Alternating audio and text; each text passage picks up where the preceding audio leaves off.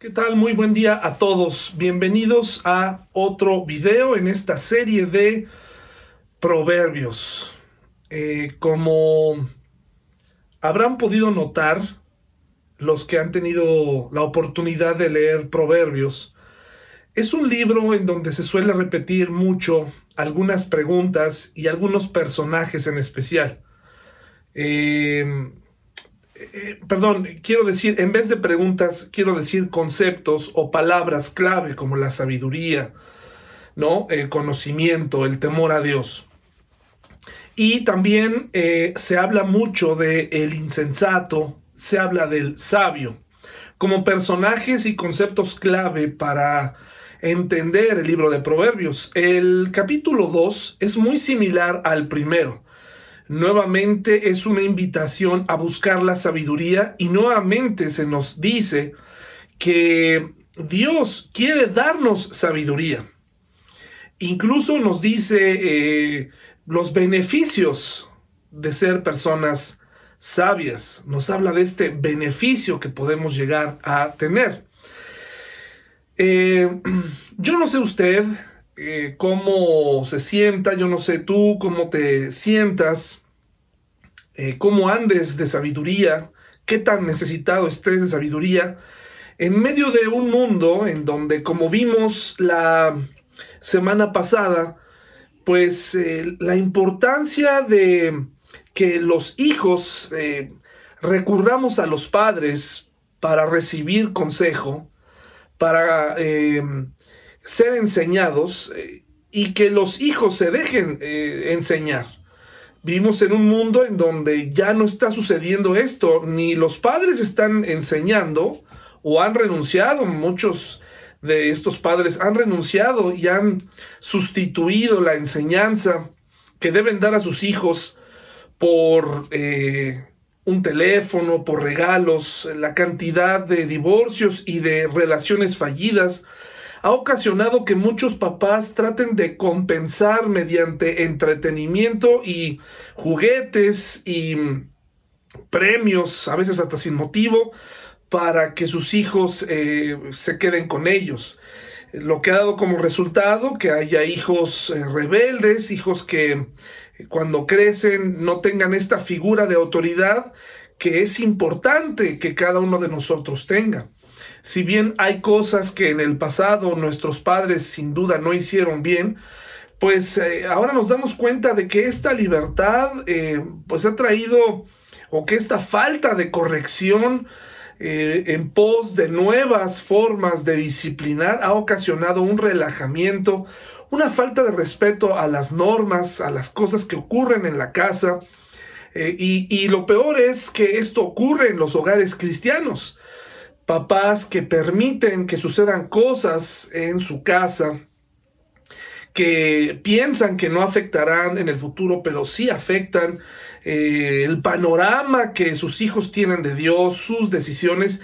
Y a veces los padres podemos llegar a ser muy permisivos, creyendo que nuestro principal papel, papel es ser eh, amigos o cómplices o cuates eh, y nos hemos olvidado que nuestro papel es ser autoridad de nuestros hijos. Tenemos que darles el ejemplo en el trato que le damos a nuestro esposo, a nuestra esposa, eh, en, la forma en la que trabajamos, en los compromisos que adquirimos.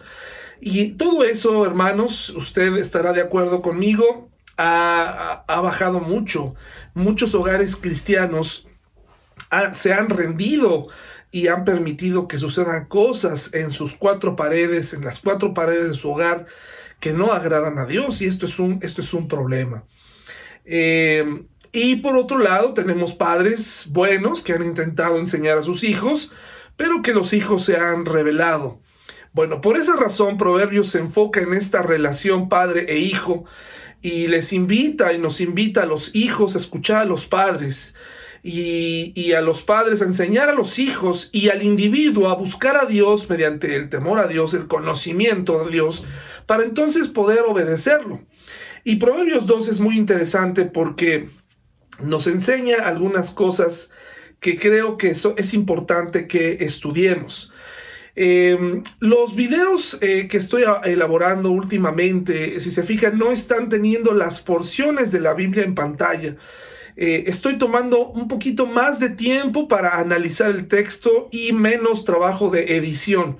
Me pasaba el año pasado que eh, precisamente no tenía, tenía que dividir el tiempo y tomaba más tiempo en editar. Ahora quiero que el mensaje llegue un poquito más estudiado, con más calma y que usted me haga el favor de buscar su Biblia, seguir atentamente el video y estudiar junto conmigo lo que dice la palabra de Dios. Es por eso que ya no están apareciendo las porciones en la pantalla, solamente la cita. Entonces vayamos a Proverbios 2 y eh, vayamos estudiando esta mañana. Dice Proverbios 2, hermanos, voy a leerlo completo. Dice, Hijo mío, presta atención a lo que digo y atesora mis mandatos, afina tus oídos a la sabiduría y concéntrate en el entendimiento. Clama por inteligencia y pide entendimiento. Búscalos como si fueran plata, como si fueran tesoros escondidos. Entonces comprenderás lo que significa temer al Señor y obtendrás conocimiento de Dios. Em, pues el Señor concederá, concede sabiduría, de su boca provienen el saber y el entendimiento. Al que es honrado, Él le concede el tesoro del sentido común. Él es un escudo para los que caminan con integridad. Él cuida las sendas de los justos y protege a los que le son fieles. Entonces comprenderás lo que es correcto, justo e imparcial y encontrarás el buen camino que debes seguir. Pues la sabiduría entrará en tu corazón y el conocimiento te llenará de alegría. Las decisiones sabias te protegerán, el entendimiento te mantendrá a salvo. La sabiduría te salvará de la gente mala, de los que hablan con palabras retorcidas. Estos hombres se alejan del camino correcto para andar por sendas tenebrosas, se complacen en hacer lo malo y disfrutan los caminos retorcidos del mal. Note cómo se está usando esta frase retorcido, ¿verdad? Sus acciones son torcidas y sus caminos son errados. La sabiduría te librará de la mujer inmoral de las palabras seductoras de la mujer promiscua. Ella abandonó a su marido y no hace caso del pacto que hizo ante Dios. Entrar a su casa lleva a la muerte, es el camino a la tumba. El hombre que la visita está condenado, nunca llegará a los senderos de la vida. Tú, en cambio, sigue los pasos de los hombres buenos y permanece en los caminos de los justos, pues solo los justos vivirán en la tierra y los íntegros permanecerán en ella, pero los perversos serán quitados de la tierra y los traidores serán arrancados de raíz. Si se fija, eh, bueno, pues está dividido prácticamente los primeros versículos nos están diciendo que pongamos atención. Pon atención, hermano y hermana. No te distraigas. Pon atención, el, escritor, el hombre más sabio que existía sobre la tierra en ese momento, cuya sabiduría venían a, ver otros reyes y a otras personas, nos está diciendo, pon atención y utiliza verbos muy interesantes. Dice eh, en los versículos del 1 al 5, dice, afina, afina, concéntrate, clama, pide, busca. Esto, estas primeras partes es como si el autor nos estuviera rogando, busca la sabiduría, afínate para encontrarla, concéntrate en la verdad, clama por ayuda, pide sabiduría, busca. El autor nos está invitando a no rendirnos, verbos de acción, ¿de verdad? Estos, estos que nos, nos invitan a, a hacer, por supuesto un verbo es acción, pero aquí nos está invitando muy, muy específicamente a, a, ponernos listos, a poner nuestra mente en donde debe estar. Porque ese es, ese es el problema. Nosotros eh, carecemos eh, de conocimiento, carecemos de sabiduría y por eso nos va como nos va allá afuera, entre semana, en la vida diaria, eh, nos lamentamos de las malas decisiones que hemos tomado. Hace poco tuve la oportunidad de hablar con un hombre que, todo el tiempo estuvo culpándose de todas las cosas que él hacía, que él hizo en su vida, en su pasado, y él decía todo el tiempo, es mi culpa, es mi culpa, es mi culpa. Bueno, está bien reconocer eso, pero ahora, ¿qué tenemos que hacer? Todos tenemos que tomar decisiones y saber tomarlas.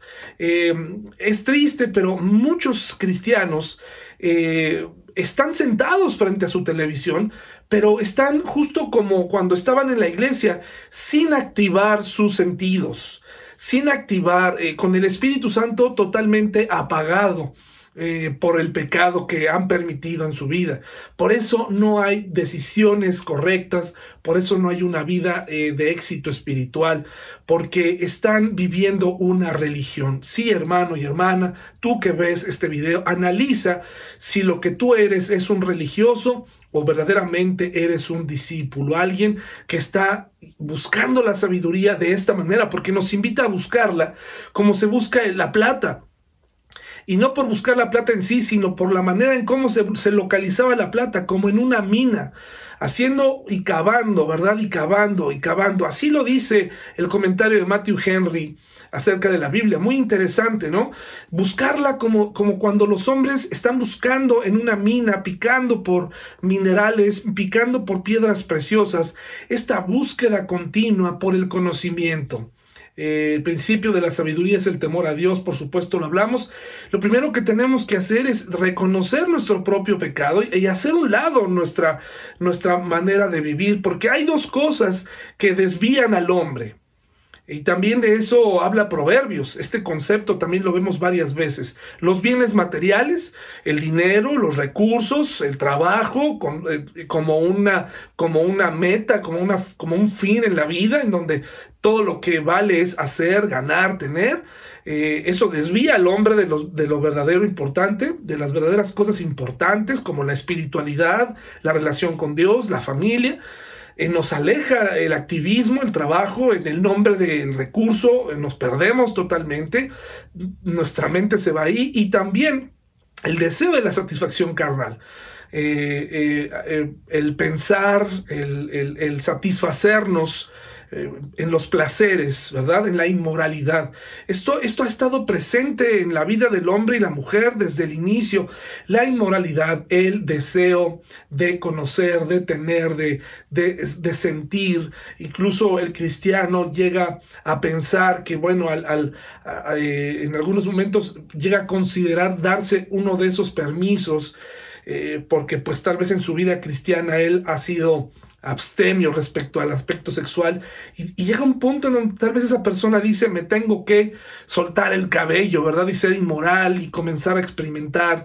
Y, eso es un grave error, es una trampa de la que nos advierte el libro de Proverbios. E, estos dos aspectos, los bienes, el, trabajar por trabajar y la satisfacción de la carne, los deseos de la carne, eh, eh, el, amor al sexo, el amor a, la sensualidad, es un problema que hoy ha atado a muchas personas. Entonces, eh, en estos versículos al principio nos está hablando sobre trabajar en esto para para encontrar la sabiduría que está ahí. La vamos a encontrar, pero tenemos que ir eh, precisamente ubicándonos en esto. ¿Cuánto deseas encontrar la sabiduría? Realmente, ¿cuánto lo deseas? ¿Cuánto deseas que tu matrimonio, tu futuro matrimonio dure? Eh, ¿Qué tanto deseas que, ser luz en tu trabajo o que tus hijos verdaderamente comprendan la palabra de Dios, tener un hogar eh, lleno de paz. ¿Qué tanto lo deseas? Porque todo eso, el conocimiento que tú adquieres, eh, eh, respaldado por el temor a Dios, impulsado por el temor a Dios, va a ocasionar decisiones sabias todo el tiempo. Y no solo eso, también encontrarás algo que define un teólogo que, es aquella aptitud para improvisar soluciones acertadas. Un cristiano que se mantiene en esta búsqueda continua, que no está jugando. E, es muy fácil jugar a esto, hermanos. Es muy fácil caer en el, en el juego del, de aparentar, de vivir y, y de evaluar las iglesias. Una de las cosas más difíciles que enfrenta el cristiano cuando llega el momento de cambiarse de una iglesia a otra, en mi caso de cambiarme de una iglesia muy grande, con todos los servicios, con, con muchas actividades, eh, una iglesia en donde eh, pues te pierdes entre la gente y, vaya, hay mucho que hacer. Y de pronto eh, salir de ahí por las razones que sean, el cristiano tiene la tendencia de, de pensar que, que incluso no, no existe otra iglesia como esa, ¿no? Que, que, no va a poder encontrar una iglesia igual y tal vez busca otra iglesia que sea eh, igual de numerosa o que tenga muchas actividades pensando que esa es la verdadera espiritualidad eh, y que él necesita contagiarse de las actividades, de los ministerios y todo eso. Hermano, no necesariamente en una iglesia creciente, en una iglesia tan grande, eh, uno crece no necesariamente. Eh, no estoy diciendo que una iglesia grande sea pecaminosa, por supuesto que no. Me parece que Dios puede permitir el crecimiento de una iglesia, pero sí lo que pasa es que muchos creyentes se esconden entre la multitud para eh, aparentar que están entendiendo, eh, para vivir como los demás viven, para no salirse, digamos, de la gran, de la foto, pero realmente en el fondo no han crecido. Y tal vez hasta ni cristianos son, a diferencia de vivir o experimentar una iglesia pequeña, en donde se puede notar el crecimiento inmediatamente, las necesidades, el compartir, el ir avanzando poco a poco. Nos ha pegado a nosotros como iglesia estos meses de fallecimientos que hemos enfrentado.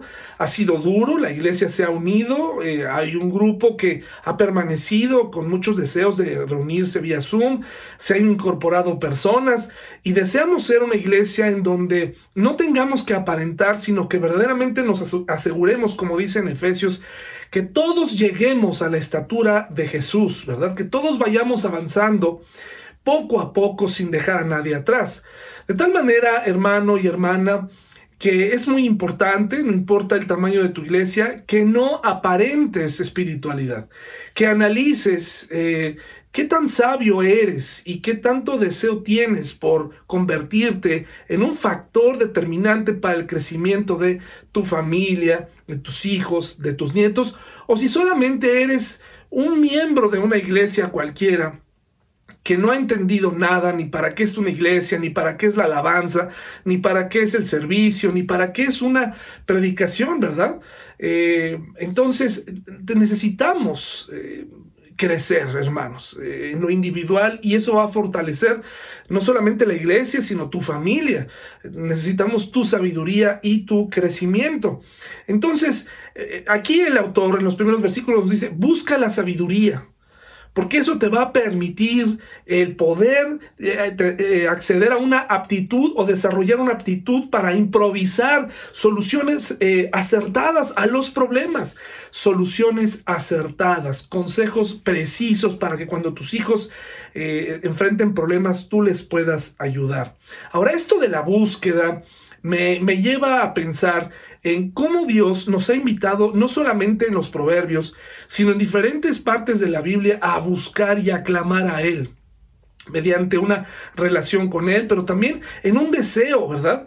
Eh, Dios quiere vernos con este anhelo verdaderamente de decir, ayúdame Señor, hazme sabio, ya no quiero volver a lo mismo, ya no quiero caer en lo mismo, año 2021, quiero ser distinto, quiero eh, honrarte, quiero que mi familia conozca la mejor versión de mí, quiero ser una persona más espiritual, quiero ser un, una luz, quiero ser sal, no quiero nada más estar hablando, quiero dar soluciones acertadas.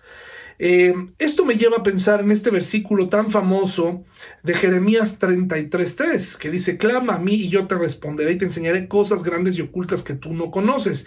Y la palabra que está usando ahí en hebreo es, eh, algunos interpretan que, que lo que quiere decir son cosas fortificadas, ¿no? Cosas inaccesibles para el hombre común pero accesibles para aquel que clama a Dios. Y esas cosas accesibles, pues no se refiere a dónde está el Edén o, eh, eh, cómo es el cielo eh, con todas las especificaciones o, no, nos da, no nos va a dar detalles que le corresponden o misterios que solo le corresponden a Dios. Me parece que se está refiriendo a todas esas cosas que en el mundo es difícil de llegar a entender. Em, perdonar, comprometerse a algo, ¿verdad? Tener palabra, hacer un lado la, mentira, clamar a Dios por ayuda y, que Él nos enseñe todas aquellas cosas que en el mundo eh, son difíciles de acceder. Vivimos en un mundo en donde se defiende la mentira, en donde se defiende el fraude, en donde se defiende el, robo, en donde se niega eh, cuando estamos pecando y hacemos algo malo, eh, lo llegamos a negar. Y ahorita vamos a leer una porción impactante de hasta qué grado llega, llegan algunas personas o incluso nosotros y tenemos que hacer este análisis sobre si nosotros hemos llegado a ser cínicos, hermanos. Incluso hemos tal vez llegado a tentar a Dios, tratando de burlarnos de Dios, ¿verdad? Entonces, estas cosas fortificadas e inaccesibles, hay una manera de enterarnos y de abrir esa puerta para descubrir todas aquellas cosas que el mundo no conoce, que Dios sí conoce, y eso es mediante el clamor, una actitud de humildad. Eh, ¿Qué es lo que tú andas buscando y qué te parece tan inaccesible? Hay personas que no pueden creer en, que existe un matrimonio que dure tantos años. Hay personas que no pueden creer que, haya hijos que se sujeten a sus padres, eh, que los obedezcan o que, o que hayan esposas que se sujeten a sus esposos. Esto es algo eh, para muchos ya eh, imposible. la fidelidad, el amor parece, lo vemos eh, como algo inaccesible, pero en, el Señor es accesible. Podemos llegar a tener todo esto. A veces nos preguntamos o, en el mundo se preguntan, ¿cómo puedo tener esa paz? ¿Cómo puedo ser obediente? ¿Cómo puedo tener esperanza? ¿Cómo puedo tener contentamiento? Aprender a vivir con lo que tengo y ser feliz, tener gozo. Todas son esas son, son preguntas que están a diario en muchas personas allá afuera. Pues el cristiano tenemos eh, eh, la respuesta y, sabemos dónde hallarlo. Y eso es en nuestro Dios, en el temor a Dios y en la búsqueda del conocimiento, no por el hecho de conocer nada más, sino verdaderamente tenemos que ceder, tenemos que entregarle nuestro corazón a Dios. Ese es el problema que yo he notado eh, con muchas personas, se entregan a Dios con reservas, se entregan a Dios pero están más entregados a sus padres. Se entregan parcialmente a Dios, pero están muy entregados a su trabajo.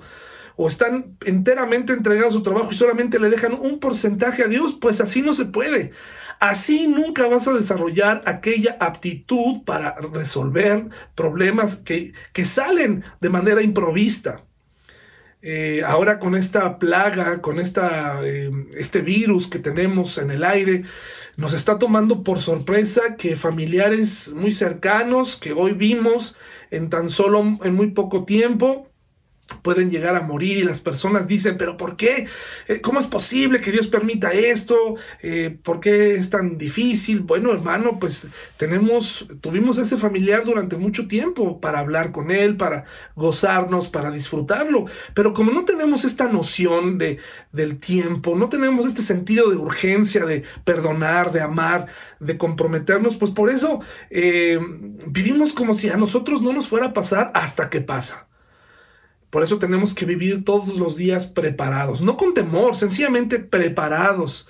Porque cada día puede surgir algún improviso, pero para esos improvisos, pues está nuestra fe.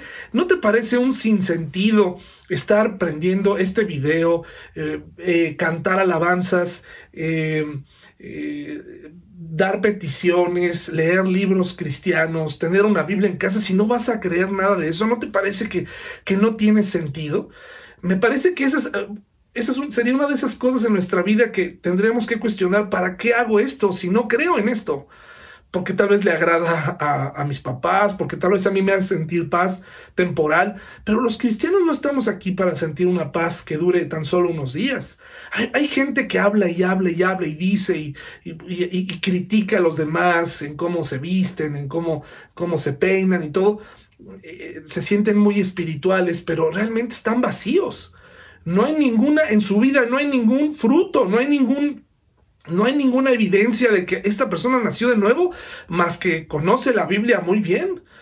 Tenemos que analizar por qué este problema se presenta en muchas familias cristianas, cuando tendríamos que tener eh, las respuestas y tendríamos que, si bien vamos a tener problemas, nosotros tendríamos que tener eh, más tranquilidad, eh, calma en el futuro, esperanza, pero es increíble, hermanos, tener una fe en la que no crees, una creencia que está solamente de adorno y que, y que crees en, en, el poder de la corrupción o crees más en el poder de la mentira, crees más en el poder del dinero, crees más en el poder de tu posición, de tu, de tu em, eh, crecimiento personal y, y te has alejado de Dios. Te has alejado de Dios, has culpado a la iglesia una y otra vez, al pastor, de tu falta de crecimiento, a tus padres, pero eso es responsabilidad tuya, hermano y hermana. Entonces, eh, a veces nos preguntamos, ¿y por qué ellos sí tienen esto y nosotros no?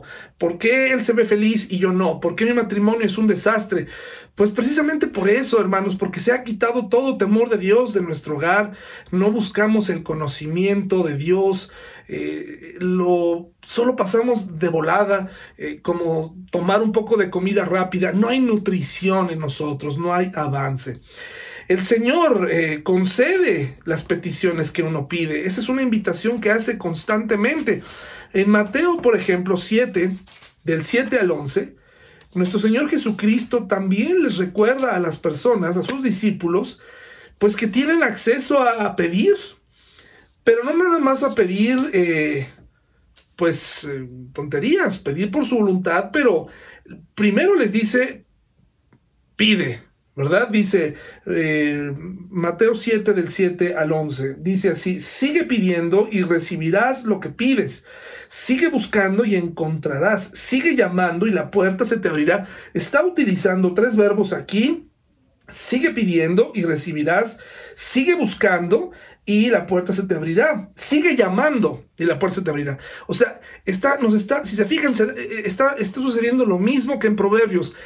Nosotros tenemos que mostrar ese esta intención, este deseo por, este anhelo normal de alguien que ha encontrado la solución eh, y que quiere tomarse el, tratamiento para curarse. Eh, si estábamos enfermos de pecado, ya encontramos la cura, pero parece ser que es muy fácil dejar de tomártela. Eh, porque en la vida cristiana no es fácil yo creo que la salvación no se pierde, lo veo en la Biblia. Eh, y hay cristianos que abusando de esto, las preguntas que se hacen es, bueno, pues es que ya si mi salvación ya está asegurada, pues yo puedo vivir como yo quiera y viven como ellos quieren. Y, hacen lo que ellos quieren y, y hacen cosas en la oscuridad que no agradan a Dios. Y bueno, pues solo nos resta apelar a que Dios tenga piedad y no eh, pague conforme a sus obras y que los discipline como si es que son sus hijos. Ahora, fíjese lo que dice aquí.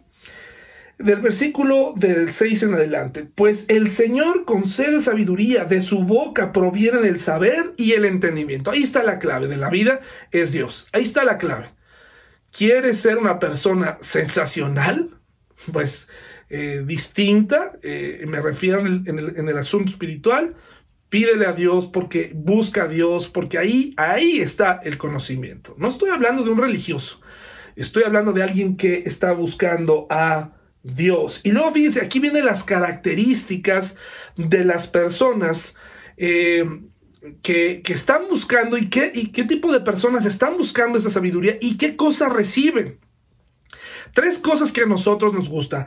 Eh, que tener un escudo para salir entre semana, para aguantar los embates de afuera, las dificultades, las malas noticias, la muerte, la calamidad, los problemas, la guardia, ¿no? Esta guardia que eh, deseamos entrar y salir y regresar y, y, que Dios nos proteja, y esta preservación que Dios nos permita vivir nuestra vida eh, con felicidad, con contentamiento, con gozo. Pero fíjense lo que dice, al que es honrado, Él le concede el tesoro del sentido común.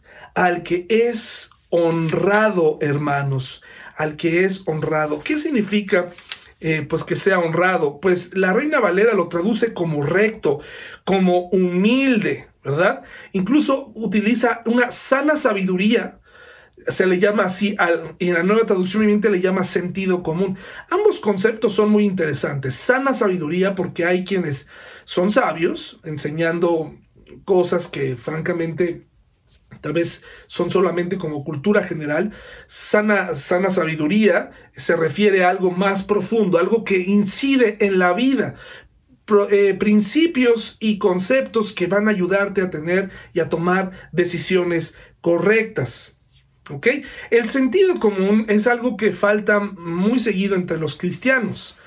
Eh, precisamente el sentido común se desarrolla eh, ese, es el sentido común es el que nos ayuda a tomar estas decisiones a diario, que a veces eh, requieren un poquito más o que son un poquito más difíciles, pero el sentido común alimentado por Dios, por el Espíritu Santo, es el que nos permite, es esta aptitud, ¿no? Para resolver problemas y, dar soluciones acertadas. Entonces, el sentido común es, es esto que nos dice, ¿Qué decidir para cuando te encuentras con un dilema, ¿no? Para cuando te encuentras con ciertas cosas que, que donde no tienes tiempo para orar, donde no tienes tiempo para arrodillarte y orar, porque no lo puedes orar mucho tiempo, lo tienes que decidir. Y me parece que así ocurren muchas cosas. No sé si te ha pasado que te encuentras con alguien que te dice, es que tomé esta mala decisión porque pues me, agarró frío, me, me, me, agarró mal parado, me, me descolocó, ¿no? Y entonces tuve que decidir esto. Bueno, pues una vida en constante conocimiento de Dios, eh, humildad. Bueno, aquí hay un escudo que nos protege de estas cosas y, y nos da el tesoro del sentido común que nos permite decidir correctamente, aún sin haber orado. ¿verdad? En la vida cotidiana. ¿Por qué? Porque ya es un hábito. Entonces ya mi, mi discernimiento, mi, mi, sentido común, mi conocimiento en Dios me hace, me da la tranquilidad de que puedo decidir. Si yo no tengo este concepto, eh, pues entonces voy a estar tomando de malas decisiones vez tras vez y voy a estar pues embarrado en el lodo, en mis malas decisiones, tomando eh, eh, decisiones erradas y que voy a tratar de cubrir con mentiras y que voy a tratar de que, eh, no, sé si conocen, ¿verdad?, de personas que guardan secretos todo el tiempo, que ya no se sabe qué están diciendo. Tú sabes que guardan secretos porque este, de alguna u otra manera la verdad siempre sale, pero, pero la gente cree que verdaderamente pueden vivir sin que la verdad salga a la luz. No podemos, hermanos. La verdad siempre sale. La verdad saldrá a la luz. Por eso es que aquí dice aquí al honrado, al recto, al humilde, eh, se le dará, dice aquí, se le concede el tesoro del sentido común, la sana sabiduría, la capacidad de, resolver problemas diario. Eh, eh, él es un escudo para los que caminan con integridad. dice aquí en la nueva, en la Reina Valera, es aquel que guarda las veredas y las preserva, ¿verdad? ¿Qué, es esto de integridad? La integridad es, es esta capacidad de, poder saber qué es lo justo, qué es lo, que a Dios le agrada. ¿Qué tan íntegro eres? ¿Qué tan, qué íntegra eres? Eh, el ejemplo que voy a usar es muy burdo, pero es como un pan. ¿Has visto el pan integral? Por cierto, hay muchos falsos panes integrales. Ahora ya con estas investigaciones que se hacen en los alimentos, pues ya el consumidor no es, no puede ser engañado tan fácilmente, porque atrás en la etiqueta de ingredientes Ahí verdaderamente puedes revisar si una persona, eh, si un producto es integral o no, ¿verdad? En lo que dice. O sea, si el pan es integral, ahí lo puedes revisar. Nosotros, hermanos, también tenemos una etiqueta de ingredientes, pero no se ve. Esa se ve por los resultados, ¿verdad? Este, eh, las cosas que hacemos, las cosas en las que pensamos, como en un pan que dice que trae cebada, que trae avena, que trae no sé cuántas cosas y termina siendo un pan maravilloso. Así habemos personas que podemos decir o pensar o decirle a la gente o engañarla que, en nuestra vida hay honestidad, hay eh, eh, justicia, que, hay eh, paciencia, etcétera, etcétera todas esas grandes virtudes que hay, eh, pues tenacidad, perseverancia, pero ya en los hechos es cuando nos damos cuenta que somos falsos integrales, ¿verdad? Se nos denunciaría. Si hubiera una policía investigadora de cristianos íntegros, ¿cuántos de nosotros tal vez saldríamos arrestados o reprobados? ¿Qué tan íntegro eres? La integridad es aquello que te mantiene en el camino correcto, aunque haya personas que te quieran desviar, incluyendo a tus propios familiares.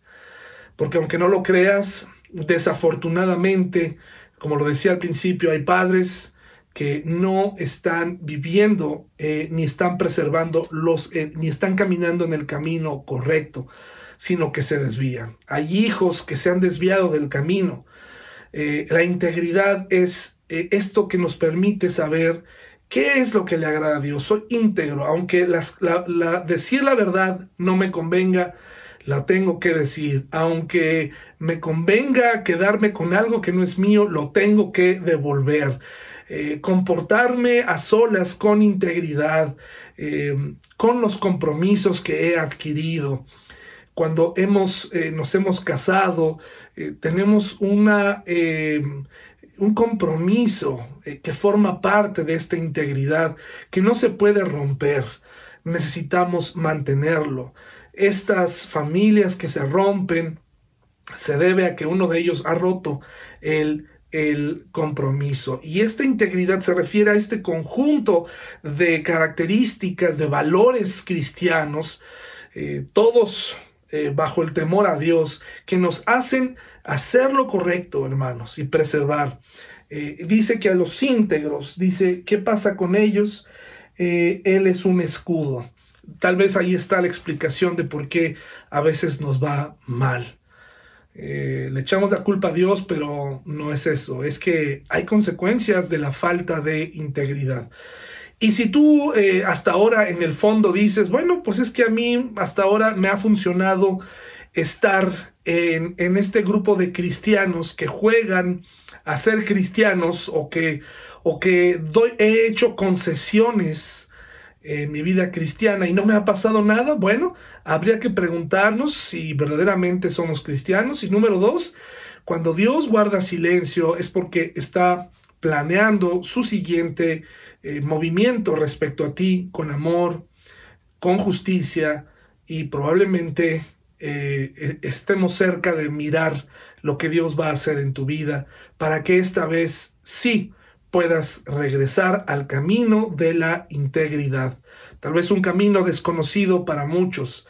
Eh, el camino de los malos del que se habla en Proverbios es un camino muy transitado, es un camino fácil.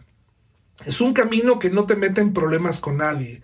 Es un camino en donde que te permite quedar bien con la mayoría de las personas. Nunca tienes confrontaciones. Has aprendido a decir que sí a, uno y a otro, quedando bien con uno y con otro. Eh, en el camino de los malos sí, también se puede ir a la iglesia. También se puede ir a la iglesia, pero a la vez también se puede ir a tomar, se puede ir a, hacer todo lo que quieras, se puede ir uno a perder en un bar, en el camino de los malos, así es. Se pueden combinar esas cosas. El camino de los malos, no te lo imagines, no te imagines al grupo de personas que camina por ahí como, como sombrías, ¿no, hermanos? Es esa misma persona que canta y que agradece a Dios y que da gracias a Dios por los alimentos, para que es el, eh, el camino de los malos, enseguida empieza a blasfemar. Es aquel que se permite, se permite usar un lenguaje soez todo el tiempo, que se permite hacer cosas incorrectas delante de Dios y que piensa que por eh, leer un poquito su Biblia, tener una conversación con otro cristiano, eh, más o menos de conversación cristiana, ya con eso él está o ella está o forma parte o tiene una relación con Dios. Pero hay gente, hermanos, que está caminando por el camino de los malos, creyendo eh, que está engañando a Dios. Y esto no puede ser así. Entonces, eh, dice aquí que eh, aquellos que caminan en integridad, Él es un escudo.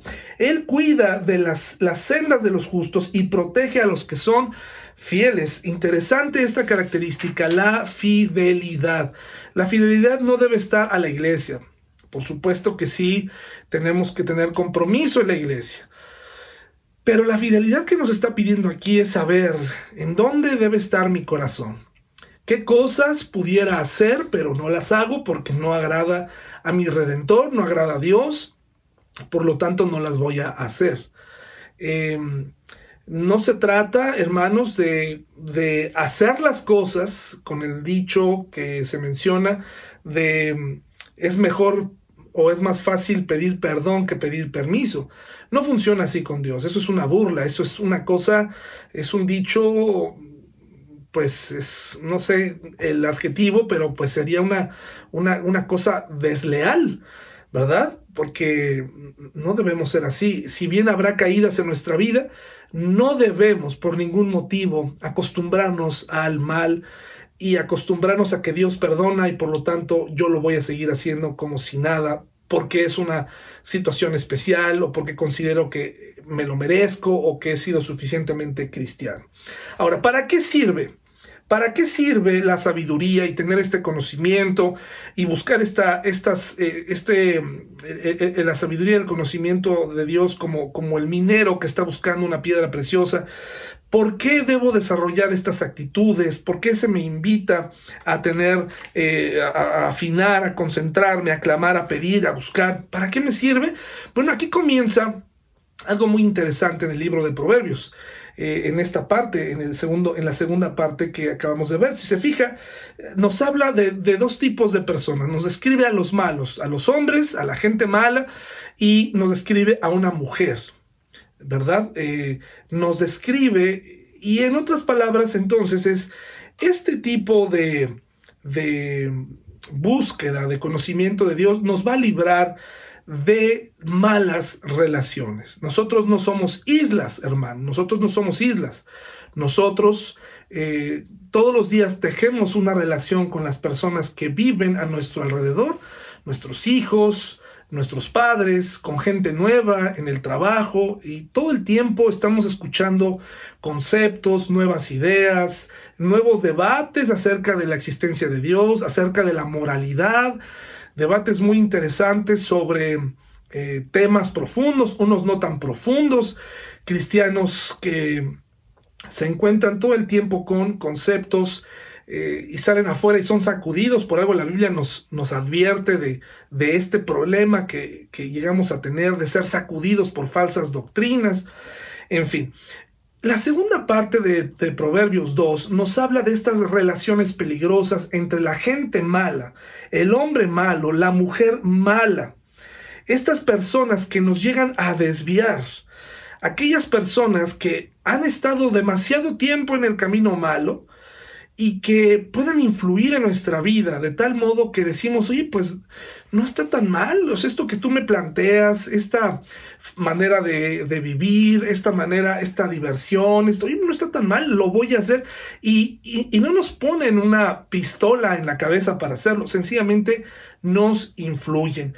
Y es que nosotros tenemos que tener la capacidad para soportar esto. ¿Por qué? Porque nuestra caída puede ser estrepitosa podemos dañar a los que están a nuestro alrededor. Quiero llevarles a leer una porción impactante en Isaías 5 que hace una descripción de los malos. Y me pareció interesante que la veamos porque, eh, miren, si bien esperamos que los cristianos seamos amantes de lo bueno, que venzamos lo malo con lo bueno. No somos perfectos, tenemos luchas, empezando por mí. Tengo mucho que cambiar, pero de eso a que yo mismo me convierta en un factor para desviar a mi hija, desviar a mi esposa, a mi familia, porque no pueda controlar mi, mi, mi, mi deseo de, de, eh, saciar mi carne o mi deseo por bienes materiales, quiere decir que, estoy en un problema, automáticamente me estoy convirtiendo en, uno de los malos, ¿verdad? Entonces fíjese lo que dice aquí eh, esta descripción de la maldad o de los hombres malos.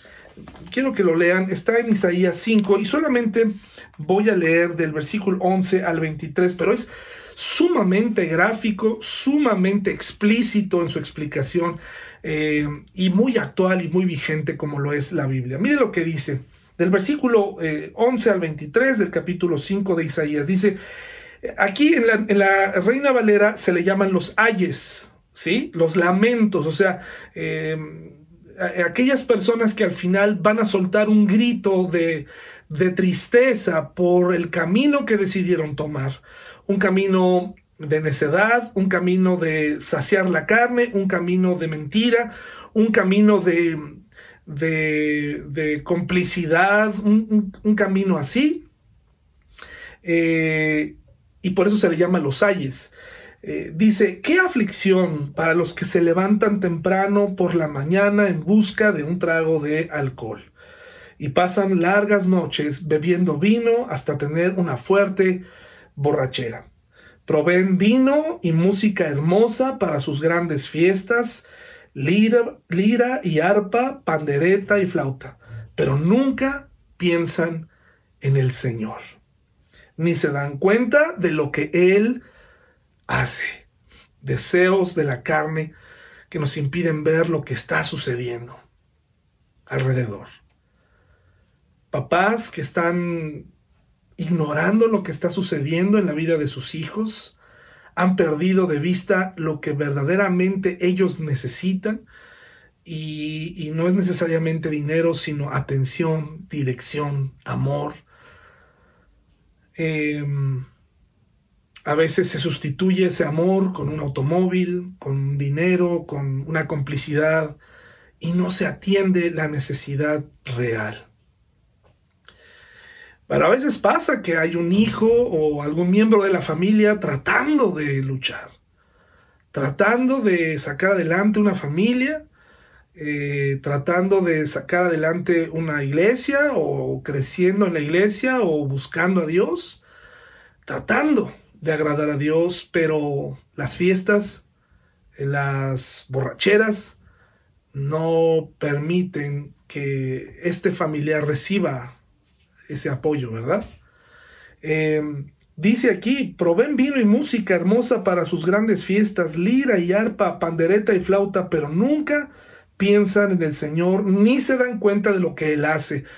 Muchos eh, cristianos supervivientes a incidentes de tránsito, eh, le atribuyen a que alcoholizados, porque hay cristianos que fuman, hay cristianos que toman, que tal vez tienen un problema, no se dan cuenta de lo que Dios hizo. Incluso la familia no llega a darse cuenta de lo que Dios hizo. Y no se dan cuenta hasta que esa persona llega a faltar. Cuando dicen, híjole, sí que era eh, importante para nosotros, no hicimos nada, ¿verdad? Eh, tenemos que tocar fondo o llegar a momentos así. No nos damos cuenta de, la gracia de Dios, de la provisión de Dios, no nos damos cuenta de las nuevas oportunidades que Él pone delante de nosotros cada día y hemos eh, jugado vez tras vez con la gracia. Dice, por lo tanto, mi pueblo irá al destierro muy lejos porque no me conoce. La gente importante y los que reciben honra se morirán de hambre y la gente común morirá de sed. Dice Dios, estoy cansado de esta actitud que ha tomado la gente, de aunque soy accesible, no quieren conocerme. Hay cristianos que no quieren conocer a su Dios. Hay cristianos que no quieren conocer a su Dios. Quieren conocer otras cosas, pero no a Dios. Y por eso tienen la clase de vida que tienen. Dice, la tumba se relame de expectativa y abre bien grande la boca. Los importantes y los humildes y la turba de borrachos, todos serán devorados. La humanidad será destruida y la gente derribada. Hasta los arrogantes bajarán la mirada con humildad. Pero el Señor de los ejércitos celestiales será exaltado por su justicia, la santidad de Dios se demostrará por su rectitud. Muy interesante estas características de Dios, así como existe su amor, así como existe su misericordia, su gracia.